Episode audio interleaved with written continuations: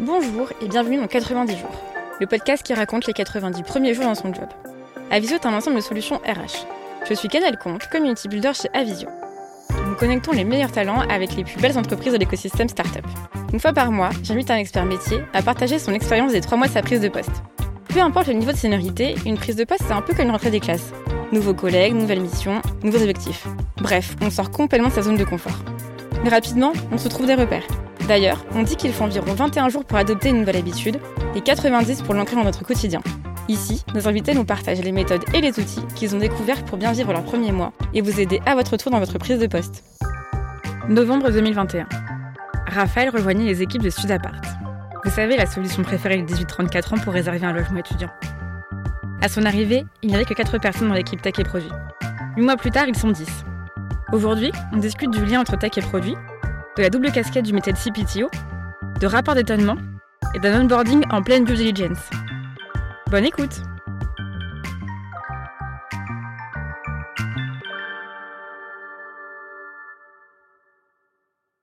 Bah, merci Raphaël d'être avec moi aujourd'hui. On va parler de, ta prise de poste chez euh, Studapart. Et pour ça, je vais te laisser te présenter en quelques mots. Bonjour Canel, merci de me recevoir. Donc, moi, je suis Raphaël, aujourd'hui CPTO chez Studapart. Et ça fait historiquement 12 ans que je fais euh, du produit et depuis Studapart, je commence à faire de la tech. J'ai commencé chez Studapart début novembre 2021. Et justement, par rapport au fait que tu fasses de la tech, donc tu as commencé en tant que product owner, ensuite tu es passé euh, CPO, et donc aujourd'hui chez Studapart, tu prends deux facettes. Comment justement tu as euh, bah, pris ça en compte quand, quand tu as fait l'entretien? Est-ce que c'était un défi? C'était un désir de ta part? En fait, moi, j'ai fait un profil ingé informatique. J'étais plutôt bon pour faire les présentations des bons développeurs, honnêtement. Donc, euh, c'est ce qui m'a permis d'avoir euh, mon diplôme et de m'accompagner de savoir m'entourer de bons développeurs. Et c'est ce qui souvent te fait arriver au produit au final. Donc moi, j'ai été au produit euh, pendant du coup voilà 12 ans et au bout d'un moment, je pense que dans la même dans l'écosystème un peu français, il y a cette interrogation d'avoir de plus en plus de CPTO, qui est un poste qui historiquement était un peu la DSI et qui hmm. revient un petit peu plus moderne sur la casquette produit tech pour avoir quelqu'un qui chapeaute entièrement le produit et la technique. Et du coup, quand Studapart s'est approché de moi, ils m'ont proposé cette double casquette que moi je trouvais intéressante puisque ça permet vraiment d'aligner toutes les personnes qui sont en charge de la plateforme, on va dire, dans la direction de l'entreprise, là où parfois les casquettes produits et tech peuvent un peu, hélas, se tirer dans le pied. Donc, c'est pas toujours le cas et parfois ça marche très bien. Mais là, du coup, il n'y a qu'une personne qui a la double casquette et j'ai trouvé le challenge intéressant. Ok. Et justement, bah, c'est beaucoup, beaucoup de pression d'avoir euh, cette double casquette. Est-ce que avant ta prise de poste, tu as fait quelque chose de particulier pour te détendre, pour te dire voilà, euh, je veux arriver euh, tranquille euh, chez Sudapart? Pas vraiment. On est parti en vacances en famille juste avant, mais c'était planifié depuis un bout de temps. Donc, ça m'a permis de faire un petit break avant de démarrer, mais j'avais surtout hâte de démarrer Studapart. Du coup, j'étais plutôt excité à l'idée de rejoindre euh, plutôt qu'avoir besoin de me détendre avant. ok.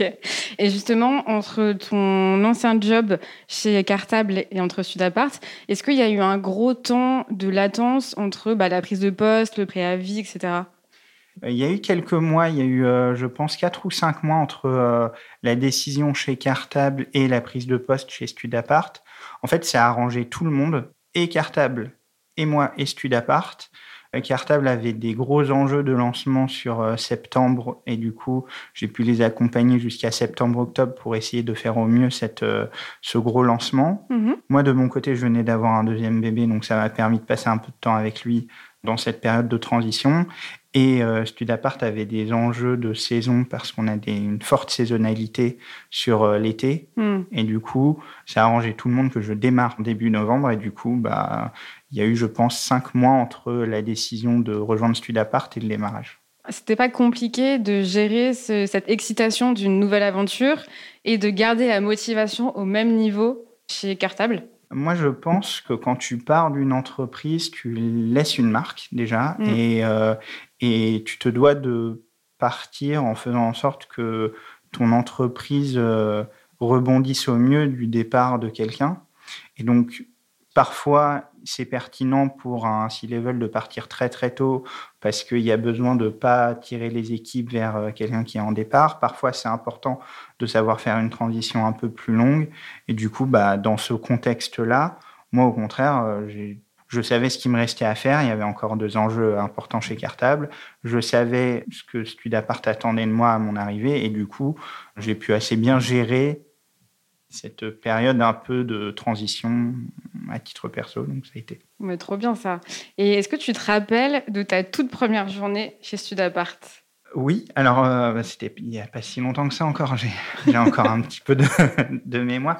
Euh, donc, euh, moi j'ai rejoint le 2 novembre puisque le premier était férié et du coup Alexandre, mon manager, m'avait préparé tout un onboarding de à peu près 6-7 jours on avait des petites présentations des différents parties prenantes de l'entreprise avec euh, toutes les personnes qui arrivaient ce jour-là. On était deux. donc on faisait les réunions au fur et à mesure. On avait vraiment un, onboarding euh, sur Paris. On a un site à Paris, un site à Cergy. Donc on a mhm. fait deux jours à Paris, puis cinq jours à Cergy. Et ensuite, euh, bah, c'était la première vraie journée de réunion, de production, entre guillemets, et d'action après ces sept jours de formation. Ok, donc dès la fin de ta semaine d'onboarding, tu as directement mis euh, les mains dans le cambouis, de comprendre les objectifs de la boîte, d'aider à la stratégie, euh, ou alors c'était plutôt rencontrer les équipes et essayer de te mettre un peu à leur place pour vraiment comprendre comment euh, était le produit. Alors, après la période d'onboarding, en fait, ma première journée a été rythmée de deux façons. Du coup, la, première journée, j'ai essayé de passer un peu plus de temps avec l'équipe. Effectivement, moi, je pense qu'il ne faut pas arriver dans une boîte en tant que sachant. Euh, chaque boîte a eu son rythme, son historique, et donc il faut savoir plutôt bien s'immerger avec les besoins de l'entreprise, plutôt que imposer tout de suite sa façon de faire, euh, ce qui est souvent, je pense, pas une bonne chose parce que euh, ça peut casser un déséquilibre d'une boîte. En deuxième partie de journée, j'ai euh, découvert que du coup, on était en pleine due diligence et que donc on était en train d'avoir un nouvel actionnaire principal, euh, ou en tout cas d'avoir des discussions avec un nouvel actionnaire principal, et que il fallait que je prenne le relais des questions-réponses avec cet actionnaire euh, dès mes premières journées. Du coup, ça s'est rythmé par une journée où j'ai passé un peu de temps avec l'équipe. Et ensuite, j'ai très vite compris que mes après-midi et probablement mes soirées allaient être remplies par euh, des réponses à différentes questions sur la roadmap, la plateforme technique, etc. Donc, j'ai été évidemment énormément épaulé, notamment par le CTO qui était encore là à, ma prise de poste pendant quelques mois. Mhm. Euh, mais euh, je me suis vite mis en première ligne sur le sujet pour euh, faire les présentations, répondre aux questions, plutôt que ce soit le CTO sortant. Ah ouais, donc tu as vraiment été poussé dans le grand bain euh, dès ton arrivée, il n'y avait pas de... Oui, oui exactement. Et ça me faisait poser des questions improbables que tu peux avoir lors d'une due diligence. Donc, poser des questions sur des décisions de 2018 à des gens de mon équipe qui me regardaient alors que je leur avais pas parlé de... ou à peine qui me regardaient avec des gros yeux en me disant mais pourquoi ils me posent ce genre de questions? Évidemment, dans cette période-là, on n'avait pas redescendu encore euh, toutes les infos. Du coup, euh, hmm. c'était c'était assez bizarre comme, comme prise de poste, mais au moins, ça m'a permis de très vite euh, comprendre tous les enjeux de la boîte. Quoi. Ouais, et puis du coup, tu as dû être euh, opérationnel euh, vraiment au bout d'une semaine, quoi, finalement. Bah, en tout cas, je ne sais pas si c'était opérationnel, mais parce que l'exercice est quand même assez particulier de due diligence. Donc, c'est pas ce qui. J'avais pas l'impact sur les roadmaps, sur les décisions, produits, etc., que tu peux avoir quand tu peux t'estimer être opérationnel dans une entreprise. Mais en tout cas, ce qui est sûr, c'est que ça m'a vite aidé à la montée en compétences et à la compréhension 360 euh, de l'entreprise mm. euh, et à l'historique de décision à la fois produit et tech. Ouais, donc dans ton expérience, ta roadmap un peu d'observation et de compréhension de la boîte et de ses objectifs, ça a complètement été chamboulé dû à ça? En tout cas, sur une partie de comprendre l'historique, se poser les questions, aller creuser la roadmap 12, 18 mois, 24 mois de l'entreprise pour comprendre la vision et tout, effectivement, euh, ça a été rythmé par quelqu'un d'externe qui se posait les mêmes questions que moi finalement. Et est-ce qu'il y a eu euh, entre ton expérience euh, de cartable et euh, Sudapart, tu as eu une, sorte de pré-boarding où, je sais pas, tu avais, rencontré du monde, tu avais fait des déj, ou tu as eu des petites réunions pour un peu anticiper ça? Parce que je suppose que eux savaient qu'il y avait, il y avait cette due diligence qui allait arriver, pour te préparer et que tu sois pas forcément tu vois, dans le flou dès ton arrivée. Euh, alors, ce n'était pas tellement lié à la due diligence, mais effectivement, j'ai rencontré l'équipe, j'ai pu discuter un peu avec euh, des gens avant, je me suis un peu familiarisé avec le produit. Euh, J'étais en contact avec le CTO qui m'onboardait sur certaines parties du produit, ce qui m'a permis d'avoir une bonne overview de la plateforme avant d'arriver, ce qui, je pense, était important, mais indépendamment de la partie on va dire, euh, prise de capital, euh, où je pense que quand tu es dans l'entreprise, il y a toujours un temps que tu peux gagner aussi un peu avant, notamment sur la partie produit, de commencer à te familiariser avec euh, la plateforme, le produit, les enjeux des utilisateurs, essayer de percevoir le positionnement de ton produit par rapport aux enjeux business de l'entreprise, etc., etc. Que ça, j'ai pu faire un peu en amont accompagner un peu d'autres personnes. Et puis j'ai eu une matinée où j'ai pu rencontrer l'équipe aussi, où j'ai passé une matinée avec euh, toute ma future équipe, euh, parce qu'il y en avait un peu en remote et tout. Donc j'ai profité qu'il y avait des gens qui remontent sur Paris pour aller tous les voir et passer une petite matinée un peu euh, icebreaker avec eux. Et ton onboarding à toi, il était fait de façon... plutôt digitale? Par exemple, nous, chez Avision, c'est sur tout est sur Notion. Est-ce que c'était plutôt comme ça ou c'était plutôt par mail ou est-ce qu'il y avait un condensé, tu vois, d'informations euh, dans un même document pour que ça te permette, tu vois, d'être euh, vraiment de savoir qui a quoi, qui fait quoi, où sont les bonnes informations au bon endroit. Il y a quelques documents à droite à gauche qui recensent, on va dire, les informations à savoir par équipe plutôt que par entreprise. Mais c'est vrai que mon onboarding était rythmé par euh, mon manager qui m'a organisé des réunions euh, toutes les heures avec les personnes à rencontrer, qui elles-mêmes présentaient des, leurs PowerPoint sur une trame qui avait été écrite par Studapart avant pour les newcomers, qui est plutôt une bonne pratique, je trouve, parce que ça permet euh, à la fois d'apprendre les personnes avec lesquelles tu travailles et de, de mettre une voix, un visage euh, à la fois pour les nouveaux et pour que les employés et les collaborateurs se fassent aussi un premier avis de la personne avec qui ils vont travailler. Et justement, euh, est-ce qu'aujourd'hui, chez Sudapart, tu dois recruter du monde? Oui, alors euh, bah, là, c'est un petit peu les enjeux du moment. Donc, quand moi, je suis arrivé dans les équipes Produit Tech, il y avait deux développeurs un euh, manager et le CTO sortant. Ouais. Et aujourd'hui, euh, donc avec moi, on est huit dans l'équipe. Donc j'ai pu recruter deux product managers, un product designer et trois développeurs à peu près. Aujourd'hui, on est quatre développeurs, euh, deux product managers, un product designer. Et j'ai encore des enjeux de recrutement sur la partie tech, principalement sur cette fin d'année et début 2023. Et donc, c'est toi qui es en charge de l'onboarding ou tu délègues à tes équipes pour justement embarquer la partie tech, la partie product, etc. L'enjeu, en fait, donc euh, là aujourd'hui, je recrute, j'en profite. Euh, je recrute un lead tech euh, et des développeurs Symfony Vue.js. Et donc l'idée, ça va être pour les personnes que je manage directement, évidemment, d'être moi le plus moteur de tout ça. Mm. Mais si, mais je pense que c'est au manager de la personne de les accompagner pour en même temps créer la relation, comprendre les questions euh, qu'ont les personnes.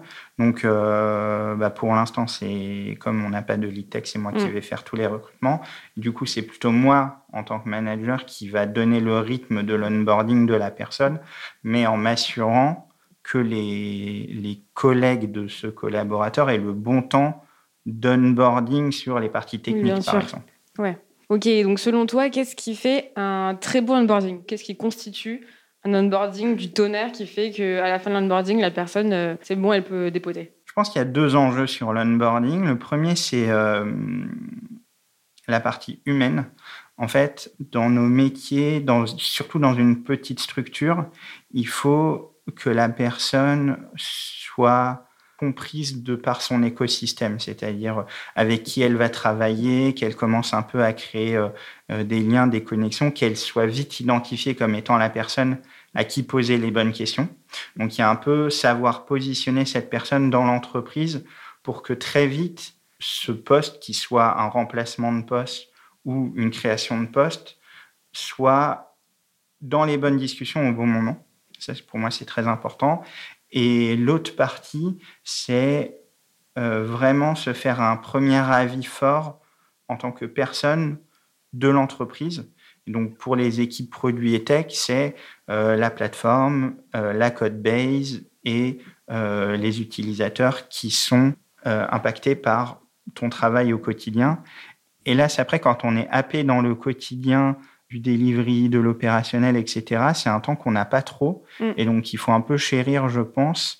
Pour moi, les deux, trois premières semaines ne nécessitent pas d'avoir de l'input en tant que nouveau collaborateur sur la livraison, mais plutôt sortir des insights intéressants pour que les gens qui sont en place puissent se nourrir d'une vue un peu externe mais de quelqu'un qui a pu passer du temps dessus. Oui, bien sûr, ouais, de pouvoir être inspiré, de pouvoir faire des liens, etc. Et justement, tu parles de ça. Euh, comment faire pour ne pas euh, comparer ces expériences passées, selon toi, avec ce qu'on est en train de vivre aujourd'hui? Par exemple, toi, ce que tu as vécu chez Cartable, il y a forcément des situations que tu as vécues ou que tu vas peut-être revivre chez Studapart. Comment tu fais pour ne pas comparer quand tu arrives en disant Ah, mais moi, avant, je faisais comme si, il faut qu'on fasse comme ça, du coup? Je pense que en tant que collaborateur, tu apprends de tes anciennes expériences ce que tu veux garder et ce que tu ne veux pas garder. Mm. Indépendamment de ton onboarding, tu fais le tri. Même, par exemple, moi, en tant que manager, j'ai vu mes anciens managers, j'ai voulu garder certaines choses qui m'ont inculqué et appris, et il y a d'autres choses qu'ils ont appliquées à moi et qui m'ont fait dire, moi, en tant que manager, je voudrais pas être comme ça. Et je pense que c'est la même chose euh, que tu dois appliquer quand tu rejoins une entreprise. Et donc, pour appliquer quelque chose à l'entreprise, il faut la comprendre, il faut la connaître. Et donc, tu peux pas arriver et tout casser au début. Donc, tu as une phase d'observation qui est nécessaire, dont je parlais au début, qui du coup fait que tu es un peu impuissant par rapport à une action. Donc, tu vas pas faire ou défaire quelque chose quand tu arrives, tu vas plutôt euh, essayer de te laisser porter par les managers, l'onboarding et ce qu'ils attendent comme toi comme première mission mhm.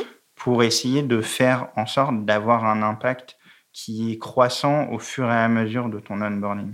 Et est-ce que selon ce que tu viens de dire, c'est important, je sais pas, de faire un rapport d'étonnement ou de noter ce qu'on peut voir, etc., pour le partager aux équipes? Et, euh, et en fait de, de, de, permettre aux équipes de prendre le recul nécessaire que, comme tu le disais, on n'a pas forcément au bout de six mois, un an, deux ans dans une entreprise. Oui, alors chez, chez Studapart, on fait un rapport d'étonnement euh, souvent à la fin du premier mois, par exemple. Alors le mien était un peu plus court, s'il faut parler de moi. J'ai fait un rapport d'étonnement au bout d'une heure et demie après la fin de mon onboarding, donc c'était un peu plus sportif.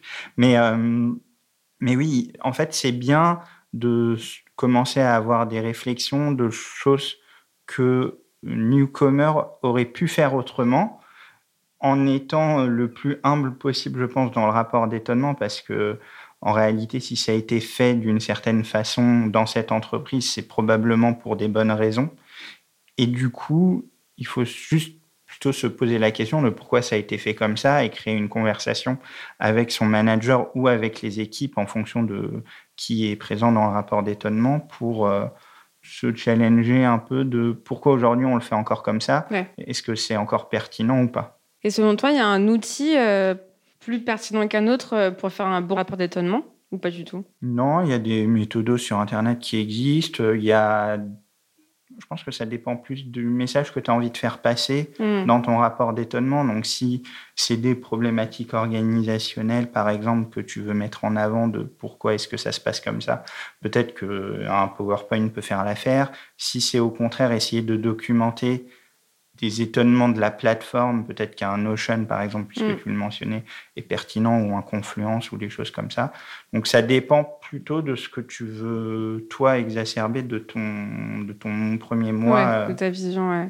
Et pour revenir aux équipes, comment toi, tu as vécu le fait, donc, tu avais le CTO qui était en place, il est resté le temps de t'onboarder justement. Comment tu as fait pour intégrer une équipe qui se connaissait déjà et qui était déjà soudée? En fait, l'onboarding d'un nouveau collaborateur est piloté par le manager de ce collaborateur. Mhm. Donc il faut que ce manager soit vigilant à ce que cette personne soit acceptée et que le poste, si c'est une création de poste, ou le remplacement soit bien visible de la part de, de ton équipe. À partir de là, ça se fait assez bien puisque donc moi, quand je suis arrivé chez Studapart, il y avait le CTO qui était en place avec la volonté d'avoir quelqu'un qui manage un peu différemment les équipes. Donc Mm. le CTO a été euh, très euh, bienveillant avec euh, mon arrivée. Lors du déjeuner, ils ont pu qu'on a fait en pré-boarding et de la matinée, ils ont pu me poser les questions qui pouvaient les inquiéter. Hmm. Donc j'étais plutôt bien attendu plutôt que craintif. Ouais. Et c'était le contexte de toutes les personnes qui ont participé à ce recrutement, entre guillemets, et à le positionner dans l'équipe qui fait que l'équipe a hâte de te voir arriver autant que toi, tu as hâte d'arriver dans l'entreprise. Donc le fait d'avoir fait le pré-boarding et d'avoir mis un peu un pied dans la boîte avant d'arriver officiellement, on va dire, ça te rassure toi, mais ça rassure aussi les équipes qui, que tu veux manager. C'est pas tellement un- une notion de rassurance, mais plutôt de compréhension de ce que chacun va attendre de l'autre dans le contexte de l'entreprise que tu rejoins. Hmm. Ok, c'est hyper intéressant comme, euh, comme vision sur, euh, sur ce terrain-là. Et si toi, tu pouvais revenir en arrière, si tu pouvais envoyer un texto au Raphaël euh, de novembre euh, 2021, qu'est-ce que tu lui dirais par rapport à cette prise de poste qu'il faudrait faire ou ce qu'il faudrait pas faire? Je pense que déjà, je lui aurais dit de cumuler quelques heures de sommeil de plus pour être prêt euh, que j'ai rejoint Studapart. Mais euh, je pense que j'aurais passé euh, plus de temps à creuser de la donnée que, à laquelle j'avais déjà accès avant de rejoindre et je me serais posé plus de questions en connaissance de ce qui m'attendait, notamment avec la due diligence, etc., qui était pas trop un point que j'avais anticipé. Je pense que personne l'avait Mm. anticipé à ce stade-là. euh, Quand il m'avait recruté, c'était même pas une, c'était même pas une question. Donc, euh, le contexte ayant un peu changé, je pense que même moi, je me serais préparé autrement à mes premières journées, parce que je pensais pas que j'allais être autant happé par euh, une partie du travail que j'avais pas anticipé. Et un conseil que euh, tu aimerais, tu aurais aimé qu'on te donne? Pas forcément euh, sur l'onboarding, mais plus sur euh, toi, ta nouvelle expérience de passer de CPO à CPTO. Qu'est-ce que tu aurais apprécié savoir pour euh, te lancer dans, cette, dans ce bain-là? En fait, euh, un des points dont j'ai pas trop parlé là, c'était que pendant la période de transition, on a commencé les recrutements Mhm. avec euh, le CTO en binôme un peu pour euh, faire venir justement les nouvelles personnes dans l'équipe euh, quand moi j'arrivais. Et, euh, et c'est vrai que le recrutement tech est quand même un univers assez particulier Oui. et qu'on est dans, un, dans une période en plus euh, assez tendue sur le marché, que je connaissais de ma casquette produit qui collabore beaucoup avec la Mm. technique, mais que j'avais pas vraiment éprouvé au quotidien. Et du coup, je pense qu'on savait pas vraiment où chercher, comment chercher, comment bien faire en sorte d'accueillir euh, les équipes. Et donc, je me serais peut-être préparé autrement à cette typologie-là. Mm. Et du coup, pour revenir à la question, j'aurais peut-être passé plus de temps avec euh, d'anciens collègues CTO, Mm. vraiment sur cette partie-là. Euh, moi, je crois beaucoup au partage de euh, de et de connaissances. Mm.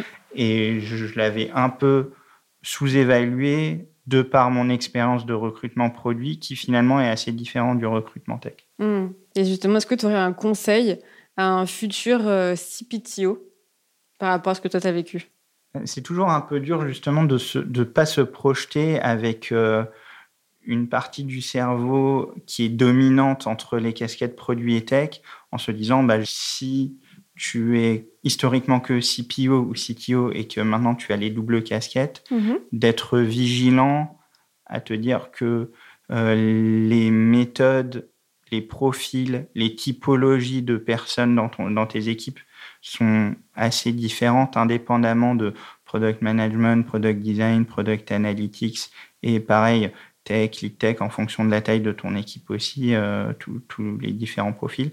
Et donc, il faut euh, essayer autant que possible de connaître aussi les people que tu vas gérer et leur euh, façon de penser et mmh. leurs besoins par rapport à l'entreprise, à la cadence de, la boîte, à la vie de, des équipes, etc., etc. Merci. Et est-ce que tu aurais un mot de la fin pour terminer ce podcast? Un mot de la fin. J'ai déjà dit qu'on recrutait, je crois. Euh, euh, non, bah merci de merci de me recevoir, Canet. C'est toujours un plaisir euh, d'être là. Bah avec grand plaisir. Merci à toi. Bon, c'est pas le premier podcast que vous écoutez. Vous savez quoi faire. Vous connaissez parfaitement la to-do. Apple Podcast, Deezer, Spotify, 5 étoiles, un gentil petit com. Et voilà. Un grand merci et à bientôt pour un nouvel épisode.